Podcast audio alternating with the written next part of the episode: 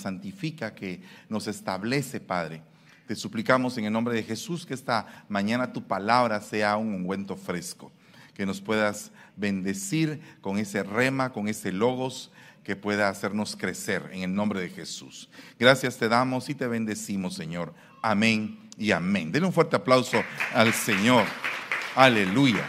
Bueno, le quiero, le quiero contar de lo que hemos estado hablando desde el día de ayer en el estudio de pastores.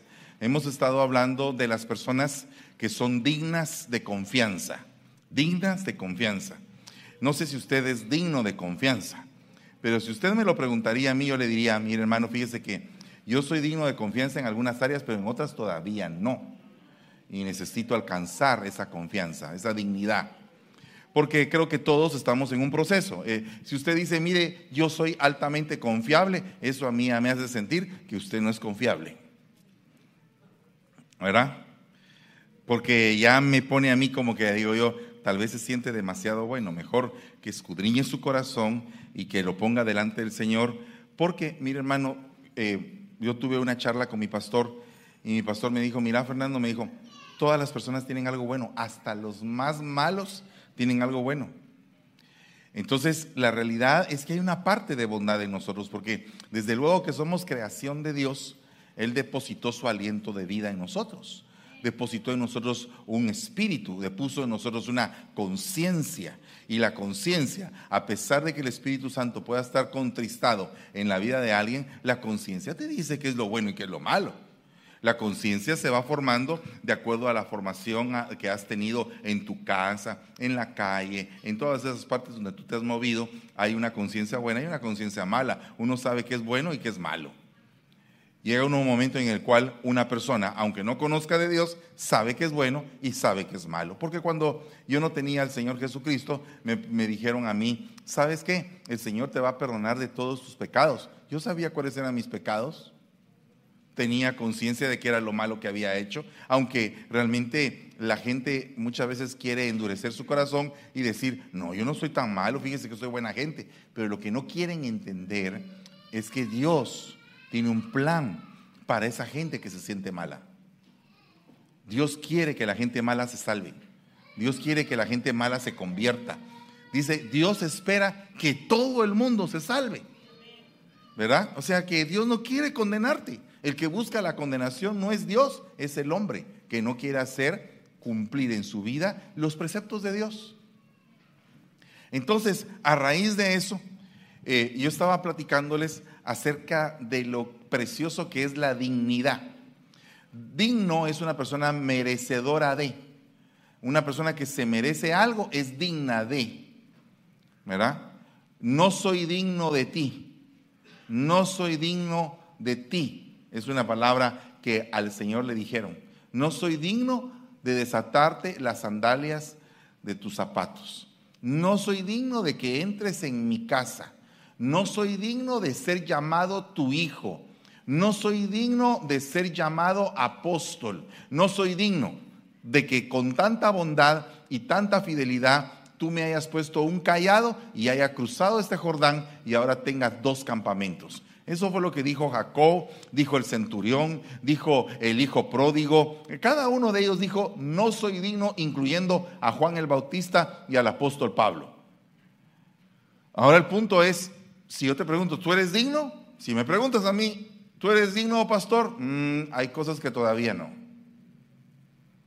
Porque me doy cuenta de que no soy merecedor de nada de lo que poseo, pues todo ha venido por bendición de Dios. Entonces no soy digno de sus bendiciones. Sin embargo, a Dios le plujo bendecirme. Es diferente. Cuando tú lo piensas así, siempre va a haber en tu corazón y en tu mente un espíritu de agradecimiento. No te vas a sentir orgulloso porque sabes que todo fue inmerecido. Pero desde el momento en que tú piensas que eres merecedor de algo, como que eso en algún momento abre la puerta para poder en algún momento entrar el orgullo. Claro que la Biblia dice, hay que darle honra al que honra merece. ¿Verdad? ¿Verdad que dice eso? Entonces hubo alguien que mereció honra, que alcanzó esa estatura y dijo, dijo alguien, este es digno de honra. Pero qué lindo es que otro diga que tú eres digno y no que tú mismo digas. ¿Me entiendes? Bueno, entonces Por ejemplo, cuando dice el Señor, buen siervo, en lo poco fuiste fiel, sobre mucho te pondré. Ese se merecía lo mucho porque fue fiel en lo poco, o sea que era merecedor, era digno. Pero, pero otro fue el que lo dijo. Bueno, entonces, para poder tener dignidad, se necesita un espíritu. Se necesita espíritu, se necesita tener un receptor. Entonces, cuando, cuando, cuando vino Moisés y ya estaba finalizando su carrera, el Señor le dio una indicación. Quiero que tomes a Josué, hijo de Nun, e impártele, entrégale parte de tu dignidad. O sea que la dignidad es impartida. Y entonces yo le ponía en el anterior servicio el ejemplo de que a veces uno va al banco y aunque uno tiene un buen crédito, no llega por los ingresos a cumplir con los estándares que el banco pide. Entonces dice, dice el banco, usted tiene buen, buen crédito, pero sabe una cosa, usted necesita un fiador, alguien que le dé de su dignidad a usted. Entonces usted llega con el fiador y el fiador, como usted le ha quedado bien al amigo que va a ser su fiador, siempre ha sido puntual con él, le ha prestado, han hecho negocios, tiene una credibilidad con él que no la tiene con el banco. Entonces viene esa persona y dice, claro que sí voy a ser tu fiador, te voy a dar de mi dignidad, de mi crédito y lo voy a poner sobre ti. Entonces, cuando un ministro nombra a un diácono, nombra a un anciano, nombra a un pastor adjunto, está poniendo de su dignidad, de su dignidad en esa persona. O sea, que tienes que tener cuidado cuando alguien te da un cargo. Eh, imagínese usted, entra usted a un restaurante McDonald's, usted va a comprar McDonald's, yo no como McDonald's, Imaginémonos por un momento que usted entra a McDonald's y se encuentra con el, de la caja que tiene una su gran playera que dice Burger King. ¿Qué, siente usted ahí? Chica, este es un traidor. ¿Verdad? Porque lo que usted espera es toda, una identidad. Entonces, cuando usted va a la iglesia, espera encontrarse con Jesucristo. ¿Verdad? Porque si decimos iglesia de Cristo, ¿Con quién se va a encontrar? Con los Cristos, con los cristianos. Y los cristianos tenemos que ser portadores de confianza y también recibidores de confianza. Tenemos que aprender a tener dignidad, hermanos. Entonces, aquí hay un punto. Y Jehová dijo a Moisés, toma a Josué, hijo de Nun, varón en el cual hay espíritu, hay ganas, tiene pilas y pondrás tu mano sobre él. O sea, ¿quién era Josué? Era un hombre que no se despegaba de Moisés. Siempre estaba con Moisés.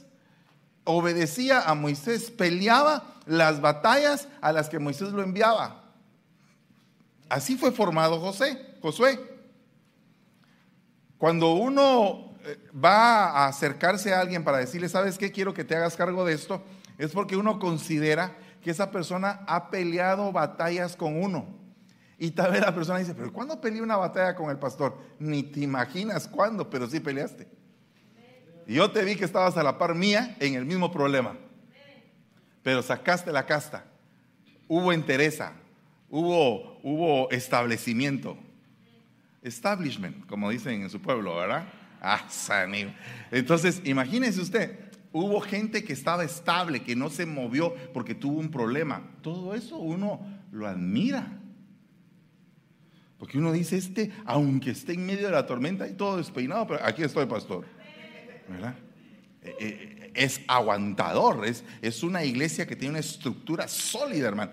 Es que mire, hermano, es bien tremendo que uno llega al final de sus días y que a la hora de morir, la obra que uno eh, realizó en el nombre de Dios se desarme, porque la obra se basaba en el hombre y no en el Señor.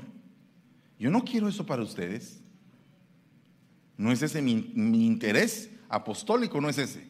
Mi interés apostólico es que usted sepa que David dio últimas palabras, que Moisés dio últimas palabras, que Elías recibió palabras últimas de parte del Señor para su vida en esta tierra. Y cada uno de ellos hicieron últimas palabras. ¿Cuáles serían sus últimas palabras? ¿Qué le diría usted a su hijo varón? ¿Qué, ¿Qué, cree usted que yo le diría a Yeshua, por ejemplo? A mi hijo. Mis últimas palabras. Cuando yo recibí una carta de mi padre, porque mis padres estaban divorciando, era como que esa carta marcó bastante mi vida, porque en esa carta mi padre me dijo, a partir de hoy, tú eres mi primogénito y eres el hombre de la casa. Y yo tenía siete años. Vaya clavo en el que me metió. Tienes que cuidar a tu hermana y tienes que cuidar a tu madre. Pero mire, pero mire, analizando a profundidad a través del tiempo, me puse a pensar, pero si él no cuidó a mi mamá, él no la cuidó y me estaba diciendo de mí que yo la cuidara, pero él no la cuidó. Es bien tremendo eso, ¿verdad? Y me recuerdo que me, dio una, una, tarjeta con un avión, un, un eh, avión de pasajeros que iba así volando hacia arriba, como que estaba despegando y me ponía ahí, hijo mío, deseo que seas como este avión todos los días de tu vida, que vayas siempre para arriba. Entonces dije, oh, e-, eso también marcó mi vida, porque era un momento crítico, mi hogar se estaba desbaratando. ¿Cuáles eran las últimas palabras del viejo? Aunque el viejo siguió vivo. Entonces digo yo, ¿cuáles serían tus últimas palabras? ¿A quién se las dedicarías? ¿Qué les dirías? ¿Recibirías instrucción de Dios para hablar? Y le preguntarías, Señor, ¿qué quieres que yo haga en estos últimos días? Si el Señor le dijo, prepara a Josué, hijo de Num, para que quede en tu lugar, ¿qué le estaba diciendo a Moisés? En pocos días te vas a ir. ¿verdad?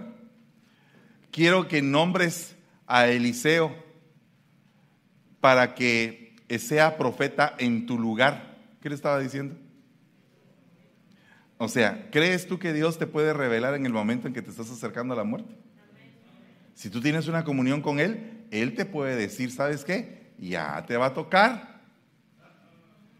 ¿No se ha dado cuenta que a veces eso pasa? Que hay algunos hermanos que dicen, ¿sabes qué? Mi, hijo ya me va a tocar pero te encargo tal, tal cosa, tal y tal otra, y dejan encargos. Lo que está haciendo esa persona es entregando confianza, entregando dignidad. Porque a mí me entregó dignidad mi padre al decirme quiero que cuides a tu hermana y a tu mamá en mi lugar. Entonces, yo cuando llegué a la casa con mi mamá, yo me sentía el esposo de mi mamá. Entonces mi mamá lo arregló muy fácilmente. Consiguió un chicote y lo puso así. Y me dijo, a partir de este día, este será tu tata, me dijo. Ah, o, sea que, oh, ok. O sea, recibí el nombramiento y de una vez me despidieron. ¿Te das cuenta? Entonces, eh, es un juego de autoridad. ¿No te, ¿No te has puesto a pensar que a veces hay juegos de autoridad en la vida? A veces puedes estar arriba y otras veces puedes estar abajo. Te cambia a ti que tú estés arriba, te, te hace otra persona, sigue siendo la misma. Sigue siendo la misma. Moisés siguió siendo el mismo en el lodo cuando estaba haciendo barro con sus hermanos y como príncipe en Egipto, hijo de la hija del faraón. Era el mismo Moisés. Es el mismo. La gente es la que te hace grande, te hace chico, te da o te quita o, quiere hacer de ti una identidad que tal vez tú ni tienes. Pero ¿cuál es la identidad que Dios quiere que tú tengas? Entonces, la identidad que Dios quiere que tú tengas es una eh, eh, identidad espiritual, donde tú digas, Señor, tómame en cuenta a mí heme aquí, Señor, envíame a mí. Tú no sabes a cuántos vas a llevar tú a Cristo antes de que partas a la otra, a la otra dimensión. Pero qué tremendo sería que tú a través de un medio, a través de la alabanza, de una película, de un canto, de un poema, qué sé yo, de una pintura, de una predicación, lleves a muchas personas a Cristo. A través de tu mismo trabajo puedes trabajar de camionero, de mecánico, de pintor, de doctor, de neurólogo, de lo que tú quieras. Pero tratar de llevar almas para el Señor. Qué lindo es saber que un médico salvó una vida pero qué lindo es saber que un ministro salvó un alma. Entonces necesitas espíritu. ¿Cuántos tienen espíritu? ¿Cuántos tienen las pilas bien puestas? ¿Cuántos quieren hacer algo por el Señor? Los que están diciendo amén son los que son receptores de confianza. Entonces, ese, esa palabra espíritu, el que tiene, eh, ese hombre tiene espíritu, ese hombre tiene fuerzas fuerzas para hacer las cosas. Quiere hacerlo. No hay peor cosa que uno le diga a alguien, mira, puedes hacerme, ay, pero fíjate que, ay, Dios mío, está lloviendo. Ay, pobrecito, se va a deshacer. No tiene, no tiene paraguas, no tiene carro. Pobrecito el niño, va a ir mojándose en el camino. ¿Verdad? Entonces, eh, eh, cuando, cuando una persona no tiene fuerzas, ¿qué pasa en esos casos? No tiene espíritu, no tiene ruaj. Diga conmigo ruaj. La palabra espíritu en este caso se dice ruaj. O sea, el Señor dice que salió de la Santa Cena, miró a los discípulos y sopló sobre ellos, sopló de su aliento y dijo, reciban Reciban ese ánimo. Sí, mire hermano, ¿cómo estás en la iglesia? Ay, mire hermano, fíjese que yo estoy desanimada en la iglesia. ¿Y por qué está, y por está sin alma, hermana? Ay, porque fíjese que se ha ido un montón de gente. ¿Y eso es la que la desanima a usted? ¿O, la, o le pone coraje? Ese, el enemigo se está llevando a las almas. Vamos a pelear, vamos a hacer esto, entrémosle aquello. E, es indignante, ¿no? Que, ay, se van unos, yo también me voy detrás de ellos porque aquí la fiesta se acabó.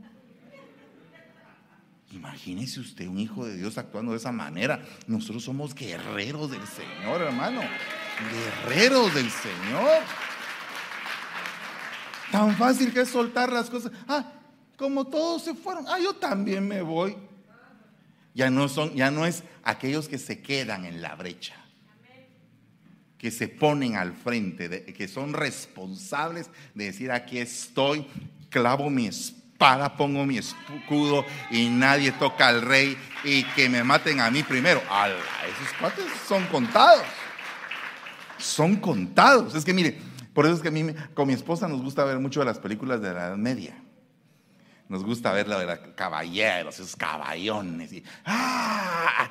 Como que le levantan a uno el ánimo. A uno dice, ¡wow! ¡Qué tipazo ese! Se va a ir a dar con todos y él está solo. ¡Hala! ¡Qué bonito eso, ¿verdad? Es, épico, es romántico, es inspirador. A la que alegre que hay un guerrero, un paladín que pelea. Hasta Superman dice a luchar por la justicia. Bueno, el de ahora ya no dice eso. Pero el de antes así decía. Me recuerdo el anuncio de la, de la caricatura. No es un pájaro, no es un avión, es Superman. Aquel, ¡ah! Y a la par de él, pum, al ratito, aquí iba Superman, pum, aparecía el perro, también volador. Solo los de una cierta época, cuando todavía tomábamos agua en la manguera del vecino. Cuando el vecino estaba regando su jardín, uno decía, Don, écheme un poco de agua. Ahora uno le dice a un muchachito de estos, eh, ¿te echo agua? No, ay, no, la sangre está contaminada, dice. Es diferente época. Cada época tiene su gracia. Ellos también tienen su gracia, lindos. Espíritu, tienen que tener espíritu. Tengan espíritu, hermanos. Tengan galleta. Éntrenle con todo. Sean testimonio. ¿Y quién es usted? Ah, yo soy hijo de Dios. Mi Padre que está en el cielo me bendice cada mañana, me llena. Mi, mi papá me ama. Bueno, perdóneme. Antes decíamos, en aquel libro Victoria, ¿se recuerda usted del libro Victoria? Ah, mi mamá me mima. Mi mamá me ama. Amo a mi mamá. El sapo pesa. Se come la sopa. ¿Verdad? Mi papá. ¡Hala! Vos cambiaste de la gramática del libro. mi, mi, mamá me mima y mi papá me pega. Eh! Mero matriarcado en ese libro, ¿verdad? Reprendemos ese libro. ¿Se daste cuenta? ¿Se daste cuenta? Entonces hay que tener cuidado. Hay que tener cuidado. Hay que ser sensibles a la voz de Dios, sensibles al Espíritu, a su voluntad. ¿Qué quieres, papito, que yo haga? ¿Cómo quieres que lo haga? ¿Cómo vas a ponerle sazón a las cosas? Es una persona que quiere hacer esto. ¿Verdad? Fíjate que eh, esta palabra ruaj también significa enojo. O sea, algunos dicen, ay, ese hermano tan enojado, tan grosero, pero no saben que tal vez tiene celo por la casa de Dios y no quiere que descuiden las cosas. Y los hermanos ahí pegando chicles debajo de las sillas y, y, cuando cargan las bocinas las cargan así como se puede. Perdón, no estoy hablando del departamento de sonido, por favor. Los de aquí son bien eficientes. ¿Y esa guitarra qué hace ahí? Ah, vaya, yo dije, ¿algún mariachi arrebatado? Dejó la guitarra y el sombrero, se fue. Mire, eso es un símbolo. ¿O no? ¿Usted se recuerda de esas películas del arrebatamiento donde queda hasta la camisita bien dobladita y los Ahorita que vi eso dije, saber qué mariachi se lo llevaron. ¿No, no, no le parece a usted esa imagen? Mire, no, no, interprételo, interprételo. Yo me pongo a pensar, ahí había un mariachi sentado, estaba orando y ¡pum! se fue con el Señor. Se quedó la guitarra y el sombrero. las botas se las llevó. Y las pistolas también.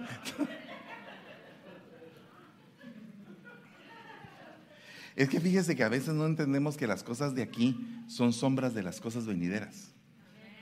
Las cosas de aquí son sombra de lo venidero. Por ejemplo, aquí hay agua, ¿verdad? ¿Verdad que hay agua? Todo el planeta es un planeta acuático. ¿Cuántos dicen amén a eso? Usted alguna vez se ha ido al mar y usted se pierde en el horizonte. ¡Hala! Mire, qué tremendo, qué tremendo paisaje, ¿verdad? ¿Usted ha visto esconderse el sol en el mar? Qué bonito, ¡Hala! Un sucoco así espiritual Padre, gracias Señor por tantas bendiciones. ¿Está probado un coco así? Eh, que en las carreteras dicen, se venden cocos fríos, ¿verdad? Y uno se toma el coco, después, párteme el coco, hermana. ¿Verdad? Qué rico, ¿verdad? Ya lo llevé allá, allá por Playa del Carmen, la Riviera Yucateca, qué rico, aleluya. ¿Verdad? Como ahora, ah, ah, ándele, mi hermano. Ok, en Puerto Vallarta, pues hay agua. Pero dice que el que cree en el Señor, de su interior brotarán agua. Brotará agua. ¿Por qué dice que brotará agua? Porque hay un montón de sedientos. Entonces el que es un hijo de Dios y cree en Él sirve de fuente de agua para el que está sediento. No lo deja morir de sed. Ah, ¿y cómo así de sed? Pues sí, hay sed de justicia, por ejemplo. Mi alma tiene sed de ti. Tiene sed del Dios vivo. O sea que hay diferentes tipos de sed. Ahora, si partimos de eso, que hay agua en nuestro interior, hay agua espiritual, por ejemplo, hay agua terrenal, que es el agua que tomamos en el, bueno, ya le dije que el chorro no, ¿verdad? A veces Yeshua me dice, papá, estás tomando del chorro. Ay, mi hijo, si tú supieras de dónde vengo yo. Usted nunca metió su, su carita en un manantial incluso que tenía renacuajos. Eh, solo así. Agua de renacuajo. Ala, ese, ese, pastor sí que es cavernícola, saber de qué selva viene o, en qué liana vivió. Pero mire, hermano, es que antes no era así como ahora, hermano. Mira, ahora todo enfrascado, hasta de marca, dice usted. Hay diferentes marcas de agua. Esta agua, aunque sea de buena marca, me hace daño porque está muy alcalinizada. ¿Y eso qué es? Dije yo, nunca sabía yo que, alcalina y no alcalina. En mi tiempo no sabía uno de eso. Solo sabía que agua era agua, agua de la regadera, agua del chorro, agua, todo era la misma agua. Ahora no, hay categorías de agua. Eh, ahora hasta venden unos, no sé cómo, eh, medidores en, en, algunos lugares para que uno, cuando va a comprar agua de la que se dice pura, meta uno el medidor. Para ver qué nivel de pureza hay. Vaya. En mi tiempo no. Agua de renacuajo para todos. Entonces el punto es que la vida ha cambiado. ¿Verdad que ha cambiado la vida? Ok, entonces agua terrenal, agua espiritual. ¿Qué es el agua espiritual? Cuando usted se mete en el bautismo, es agua terrenal, pero se volvió espiritual para usted. Porque esa fue su sepultura del hombre viejo y usted nace a una nueva vida. Amén. Ese es el espíritu. Ok. Gloria a Dios. Usted tiene que creer en eso. Eso no es que el pastor sea bueno, que el pastor sea malo. Fíjese que ese pastor falló. Y a mí qué me importa que falló. Yo soy un cristiano nacido de nuevo.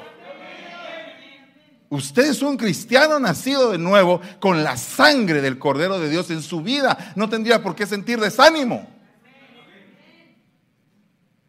Porque por eso, entonces, ¿por qué leemos tanto? Caerán mil a tu diestra y diez mil y a ti no llegará. Pero a ti te llegó porque tú te desanimaste. Pero el que, el que es estable, el que es confiable, se sostiene. Aquí estoy, hermano. Eso está temblando. Es un terremoto de 12 grados, con tsunami incluido, con diluvio. Y aquí estoy. Aquí estoy, porque soy hijo de Dios comprado con la sangre de Cristo. No me compró ningún hombre, me compró el Señor. Él es mi dueño, a Él le pertenezco.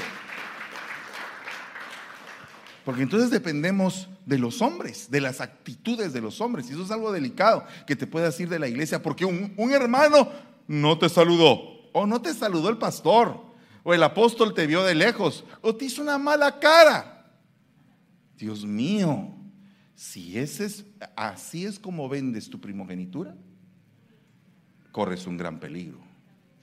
Porque entonces dependes de los sentimientos de la gente para estar tú con Dios o no.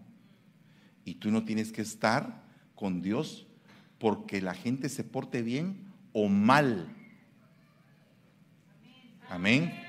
¿Podemos entender eso? Ok, entonces hay aguas espirituales. Pero hay aguas celestiales. Ezequiel vio el templo que bajaba y había un río que salía del templo. Y entonces el Señor le dijo, eh, esa agua te va a llegar a los tobillos, a las rodillas, a las caderas y vas a cruzar a nado. ¡Hala, qué bonito! Empapado del agua celestial. ¿Cuántos quieren el agua celestial en esta mañana? ¿Cuántos tienen esa actitud de recibir esa agua celestial? Ok, pero entonces tienes que ser confiable, tienes que tener espíritu espíritu alegre, eh, con ánimo, respirando. Es que hay gente que ni puede respirar, respira así. Pero no está enfermo, no está enfermo. Es que si hay alguien que está enfermo, a mí me ha tocado respirar cuando he estado enfermo anormalmente.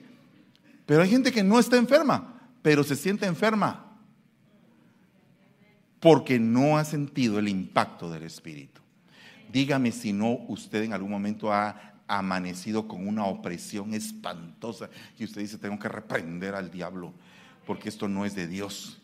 Y, conforme usted va reprendiendo y va peleando la buena batalla, se le va quitando el malestar y usted puede respirar. ¿Usted ha tenido una batalla espiritual en algún sueño que, está, que siente que lo ahorcan y que se está peleando ahí con todo el enemigo? Y uno se despierta agitado. Pero cuando tienes espíritu, sabes a dónde ir, a quién recurrir. Tengo que llamar al pastor a las 2 de la mañana. No, íncate, ora, busca a tu papá y dile, papá, no puedo dormir. Es que el que es inquebrantable no puede dormir, se pone a orar. ¿Verdad? Y ahí está orando y De repente orando y le da sueño. se queda orando. Es inquebrantable. Ala, con este hermano no podemos. cuando se le mete algo en la cabeza, tiene la cabeza tan fuerte, tan dura como el pedernal, que se le mete que él es hijo de Dios y quién se lo saca. Pero ni el diablo, porque el diablo lo que quiere es desapropiarte de tu identidad de hijo. Si no, no le hubiera dicho al Señor, si eres el Hijo de Dios, si eres hijo, si eres hijo, di que las piedras se conviertan en pan. Ah, ¿cómo no? Desde el momento, mire, si, si el Señor podía multiplicar panes y peces para darle de comer a una multitud de cinco mil gentes, ¿no podría haber convertido esas piedras en pan? Pero el punto era que desde el momento en que él hubiera convertido esas piedras en pan, ya le estaba obedeciendo al enemigo. Entonces, el, Señor va a probar, va a probar tu corazón. Y el enemigo va a decir, si eres hijo, si eres hijo, si eres hijo. ¿Eres hijo? ¿Eres hijo? ¿Eres hijo? ¿Eres hija? O sea, tu padre, tu verdadero padre está en el cielo. Es el padre de todos los espíritus. Es nuestro padre. Y yo aquí en la tierra tengo una función como de papá contigo. Entonces tengo que trabajar y educar tu alma. ¿Para qué? Para que tú tengas espíritu, ánimo. Ala, cuando México juega contra Guatemala y le... Ah, sin nada, espérese. No, no, espérese, cálmese, cálmese. Cuando México juega contra Guatemala y la lleva 7 a 0, los chapines decimos, ánimo, ánimo, aunque sea el honor mucha. Y aquellos ahí medio ahí dándole. Y nosotros los que estamos en la taquilla decimos, sí, hubiera estado yo ahí, pero me tocó predicar.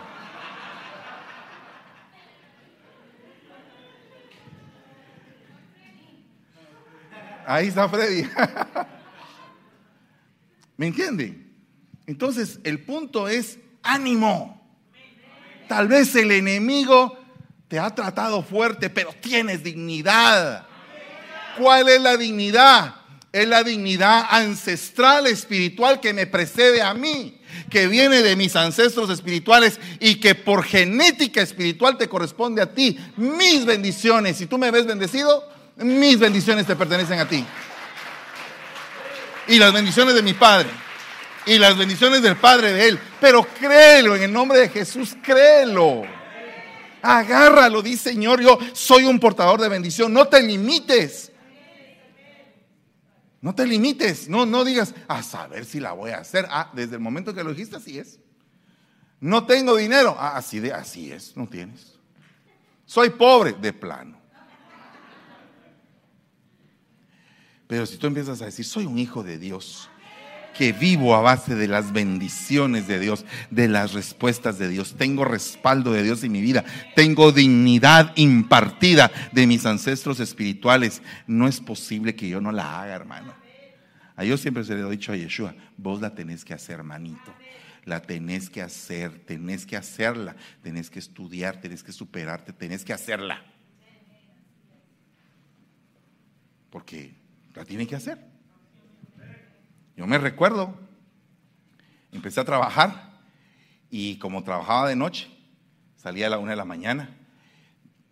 El problema que había era que no había ruletero a esa hora. Tenía que caminar desde la zona 4 hasta la 18 calle. No sé si ustedes conocen Guatemala, pero algún día los llevaré. Se los prometo. Y si usted me invita, mejor. Yo con todo gusto voy. Ok, de la zona 4 a la 18 calle tenía que caminar a la 1 de la mañana y ya asaltan algunas veces, no todas. Mi país es honrado. No todos tampoco.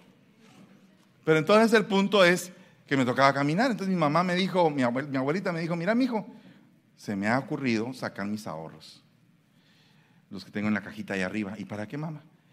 Te voy a comprar tu bicicleta, me dijo. Ah. Y nos fuimos juntos con la viejita linda. Y llegamos a una tienda que se llamaba Denoto. Porque yo le dije, ah, también el otro. Quería una bicicleta de carreras italiana. En, la medida de lo que nosotros conocíamos. No era italiana de origen, sino que era italiana. Y entonces salimos los dos y fuimos, fuimos ahí. Me dice, ¿cuál te gusta? Y me recuerdo que había una Benotto color champán. Fue mi bicicleta linda, preciosa. Y entonces me recuerdo como que hoy fuera que cuando la llevé a la casa, esa noche me tocaba ir al banco a trabajar. Y entonces mi mamá, mi mamá, mi mamá, mamá me había cosido una bufanda. Y, se había dejado. Usted sabe que las viejitas de antes, las clásicas, cosían con dos agujas, que se llamaba tricot. Tejían, cosían, dije yo. Cosían el pollo, tejían la ropa. No, no coser con aguja. Ok, ahí está. Va, gracias, gracias hermana. Entonces, instruyanos, por favor. Bendecimos su sabiduría, maestra. Ok, entonces, mire pues. Entonces tejía con tricot y se echó la bufanda, hermano. Entonces yo ya parecía el caballero andante. Eh, mi mamá la había hecho larga. Me dijo, eh, te hice una bufanda larga, larga, cuando vi larga, era para que yo pareciera hindú, hermano. como cuatro, contra el aire, contra el viento, contra todo, hermano. Entonces ya parecía astronauta montado en mi bicicleta y, y me dice mi mamá y mi abuelita, bueno, mi hijo, ya no pudiste seguir en la universidad, pero sabes una cosa, necesitamos que por favor nos ayudes con el gasto. Bueno, pues a darle, pues. Y cuando llegué, llegó el primer cheque, me dijo mi mamá, bueno, eran 125 quetzales, lo equivalente a como 8 dólares, 10 dólares por ahí, al mes. 125 quetzales. Entonces mi mamá me dijo, mira mi hijo, 120 son para la casa y 5 para tu camioneta. Como tenés la bicicleta, no necesitas camioneta.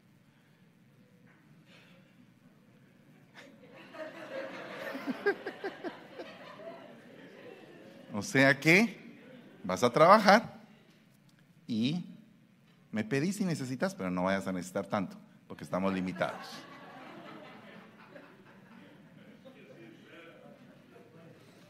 Entonces, mamá, ¿y qué hago para comer ah, en la noche en el banco? No tengas pena, yo te voy a hacer tus panes.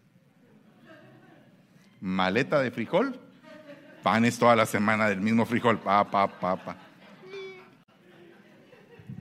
los francesitos ahí envueltos en la mochila y vamos al banco y a regresar a la hora que se pudiera. Así. Así empieza uno. Ah, entonces así también tiene que empezar Yeshua, hermano, ¿cuándo le va a comprar la bicicleta? No. Esa lucha ya me tocó a mí. A él le van a tocar otras luchas. Entonces tiene que estar preparado. Más que yo. Es otra generación con mayores desafíos. Así es como funciona. Pero le tengo que generar a él el espíritu. ¿Tú tienes espíritu? ¿Puedes afrontar la bendición de tener un nuevo templo? Ese desafío, ese desafío, ¿lo puedes, lo puedes hacer realidad en tu vida? Ah, sí, hermano, yo estoy con usted, aleluya. Yo estoy con usted, hermano por lo menos te pido que no faltes a los dos servicios. Ay, mire hermano, pero es que fíjese que yo en el primer servicio me levanto muy tarde, hermano. Muy tarde, hermano. Es que ahora qué cansado levantarse temprano, hermano. Es que sabes una cosa, hijo. Por favor, ven a comer aquí. Para que entre todos podamos hacer la visión una realidad con el respaldo de Dios. Pero es que Dios lo ayuda. Claro que sí, por supuesto. Por supuesto que Dios me ayuda. El mismo Mardoqueo le dijo a la reina Esther, la ayuda va a venir de cualquier parte. Porque Dios se sirve de donde sea. Ese es Jehová Jireh, que se provee a sí mismo. A sí mismo se provee. Pero le dijo algo a Mardoqueo a Esther, ¿quién quita si que para esta ocasión en especial, en este momento sublime, como dijo Cantinflas, ahí está el detalle. Estés tú en el rey, en el reinado. Y que seas tú el instrumento que Dios use para conmover el corazón del rey. Dios quiera que seas tú. Y Dios quiera que tú tengas espíritu para aceptarlo. Y que no se hay en ti un desánimo a la hora en que el pueblo está pasando por un problema, porque la ayuda va a venir de cualquier lugar, pero tu casa va a perecer. Ese era su primo el que la quería. Mire lo que le mandó a decir a la Miss Universo de ese momento. Sí, porque ella era la Miss Universo, había, había salido vencedora de un concurso grande de, de belleza. Ella era la mejor. Pero no porque fuera delicada, no porque fuera la reina, no porque estuviera en el palacio. El Mardoqueo no la dejó de cuadrar y le dijo, hey, acepta tu posición de reina. Acepta la condición en la que estás. Toma el espíritu del reinado que Dios te ha puesto en ese lugar. Porque no fuiste tú la que te pusiste ahí. Dios permitió que el rey encontrara gracia en tus ojos. Dios permitió que el rey te llamara a sus recámaras. Dios permitió que el rey te preparara y que te tomara como una doncella para estar en el palacio. Dios, Dios, Dios. O sea, el que sabe cómo poder formar a alguien, le tiene que decir, Dios es el que ha hecho la firma de todos los actos de tu vida. En cualquier momento, en cualquier circunstancia, Dios ha estado presente, no te ha abandonado, no te ha dejado, Él siempre está para ti. Ahora solamente se necesita que tengas tú el ánimo, que recobres el ánimo en esta mañana, que recobres, que resucites y que pienses quién eras antes. Porque algunos eran antes campeones y ahora están así con la espada baja. Yo ya no voy a ir a ninguna iglesia. Dije, ¿cómo que no? Es que he visto muchas cosas. Ah, entonces por lo que has visto. Pero el reino de los cielos no es por vista, es por fe es por fe, no es por lo que tú ves, es por lo que tú crees. Así es el reino de los cielos. Cuando hay ánimo, cuando hay espíritu, cuando hay aliento, tú haces las cosas y, tú te sientes encantado. Perdóneme la palabra encantado. Oye, dijo encantado, está embrujado. No, no, no. Me refiero a que estás deleitoso, pues. Enamorado. Ahí está la palabra. ¿Quién dijo eso? Ahí está, una estrellita para el hermano Santos. ¿Estás enamorado? Rafael lo dijo. Estar enamorado es confundir las noches con los días. Saber lo bella que es la vida. Al se está predicando de Rafael. No, solamente estoy diciendo lo que dijo. ¿Usted está enamorado de Cristo? Usted no le importa si es vigilia, no le importa. Usted está enamorado enamorado. Enamorado. Es algo lindo estar enamorado. Ala, yo cuando veo a los chicos enamorados, ala, yo me emociono. Digo yo, este sí que está, este está así, ¿eh? Así le decían a uno cuando era joven, así.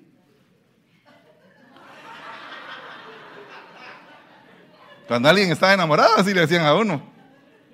Porque uno eh, estaba con los cuates y, entonces, mira, y me, despido. Es que, ¿y, qué pasó vos? ¿Por qué te vas? Eh, es que, eh, ah, ¿vas a ir allá? Sí, sí, voy a ir allá. Ah, ya estás colgado, mano. Estás enamorado. Estás enamorado. Qué lindo es estar enamorado. cuidado, muchachos, tranquilos. Tomen bien esto en un buen espíritu. Está enamorado. Qué lindo estar enamorado. Una época de ilusión, de, de, ¡ala, qué bonito, hermano! Sales ahí, agarrado de la mano. Ay, quedas viendo a los ojos. Qué bonito estar enamorado, ¿no? Es bonito. Y por eso es que los, que los jóvenes, cuando terminan esas relaciones todas malcabrestas, ¿qué hacen, verdad? Porque, ah, hermano, a veces agarran unos gustos que uno dice, ¡Eh! ¿qué hiciste? ¿Verdad? Pero estar enamorado te da aliento, te da nuevas fuerzas. ¡Hala! Dices tú, lo voy a hacer. me voy a rendir, me voy a poner de alfombra para que pase el rey de reyes y señor de señores. Es mi rey, me tiro al suelo, que pase, que pase mi Señor, que entre mi amado. ¡Hala, qué lindo!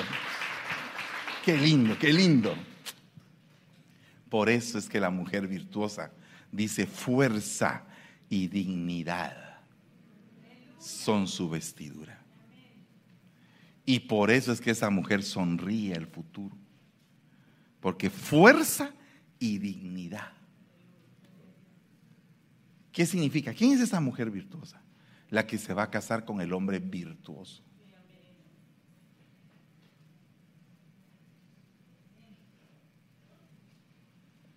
Me faltan exactamente tres minutos. Ay, qué bueno, hermano.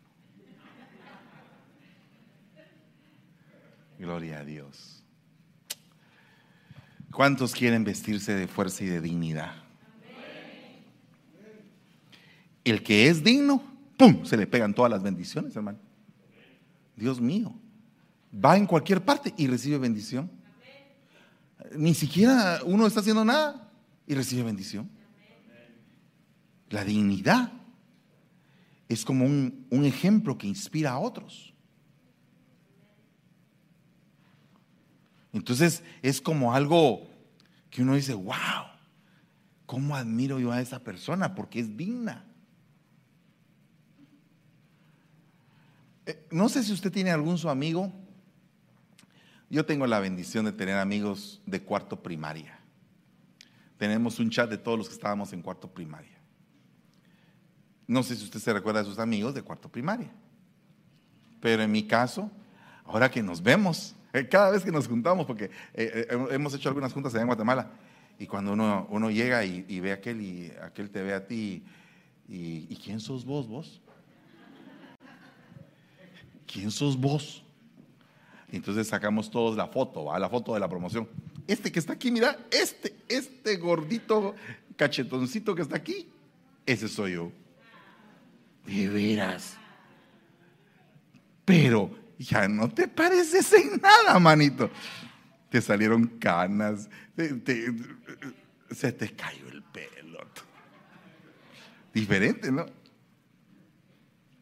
Pero algo que pasa en esas reuniones es que te recuerdas de los viejos tiempos de las sendas, perdón, la Biblia dice parados en los caminos y recordados de las sendas antiguas. Realmente lo que dice el original es recuérdate de las sendas eternas, de la eternidad de donde tú vienes. Es lo que está diciendo. Tú eres un ser eterno, vienes de la eternidad, tienes un espíritu eterno, vas a la eternidad.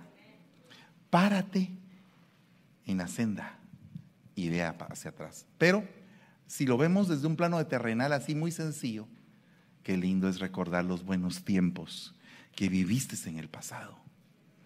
Porque esos buenos tiempos se convierten como en pasas, como en ciruelas. La pasa ya no es una uva verde. La ciruela pues ya no está el fruto así fresco, sino que ya es algo que está seco, pero que ha agarrado un sabor delicioso. Entonces yo espero que tu vida sea así, que tengas lindas cosas que recordarte pero que tengas por sobre todo fuerza y ánimo.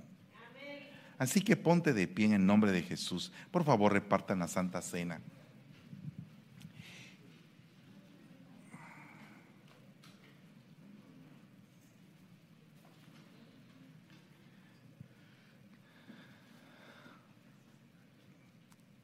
Aleluya. Qué lindo es llegar a estar en un puesto de honor.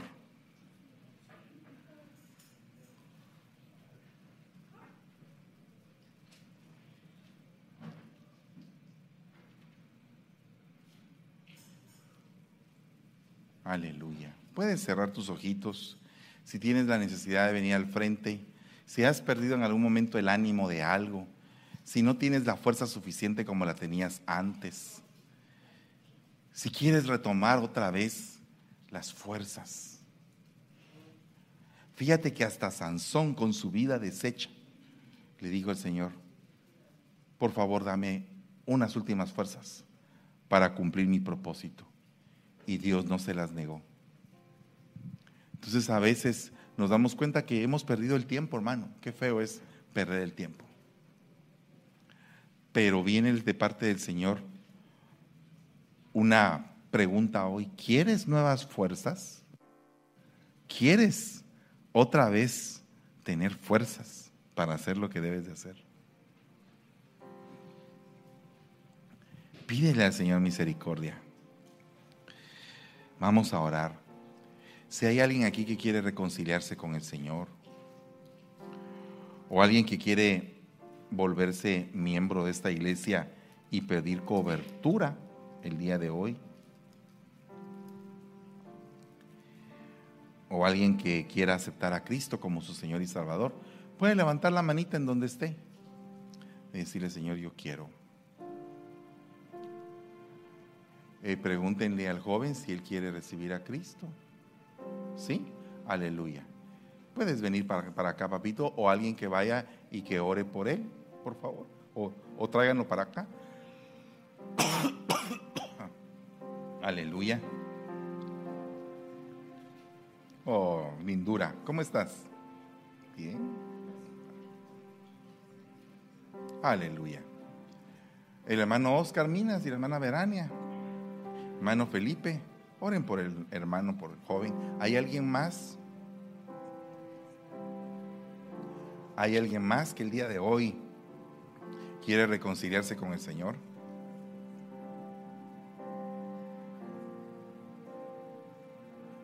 Aleluya. Padre, en el nombre de Jesús, hoy te damos gracias, Señor. Bendecimos nuestra vida. Danos ánimo. Cambia nuestro ser. Permite, Señor, que en nuestro corazón habite la necesidad de ti. Que comprendamos lo hermoso que tú eres en nuestra vida y todos los bienes que nos has dado. Que no nos encuentre que no nos encuentre ese día con un espíritu de desagradecimiento, sino que agradecidos por todo lo que tú haces. Renueva nuestras fuerzas renuévalas, por favor. Renueva nuestras fuerzas. Cambia nuestras fuerzas. En el nombre poderoso de Jesús, cambia nuestras fuerzas, Padre.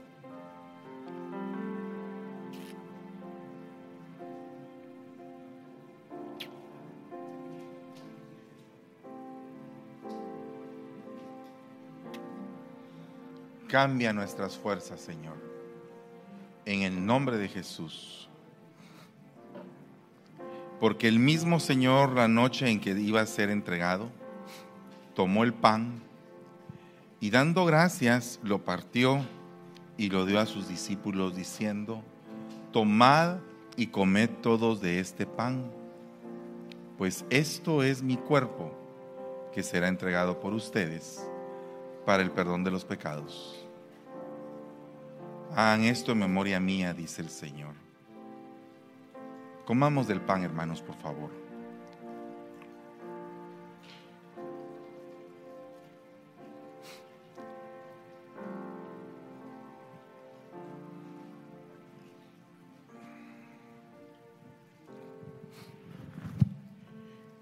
Levantando la copa, dijo, bendito el fruto de la vid, pues esto es mi sangre, sangre del nuevo pacto que hago con ustedes para el perdón de los pecados. Tomemos del vino, por favor, hermanos, y que en nosotros sea la sangre del Señor.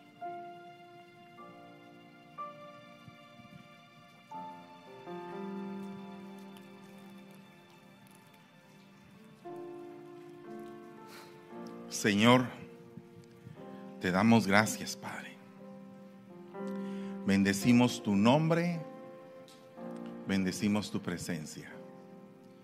te pedimos tener el espíritu receptor para que venga ese ánimo, esas fuerzas, Señor, de lo alto. Y que a partir de hoy cambien las cosas para nosotros en el nombre de Jesús. Por favor, por favor, Señor.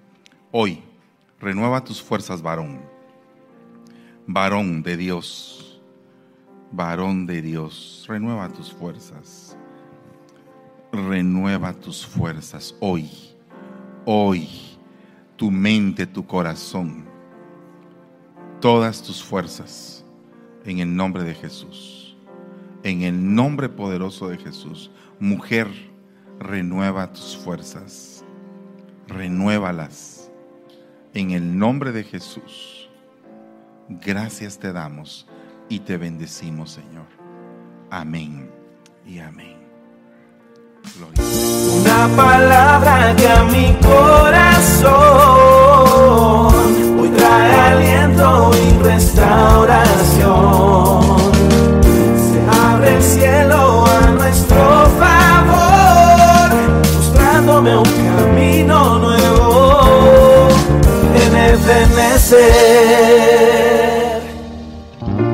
Restauración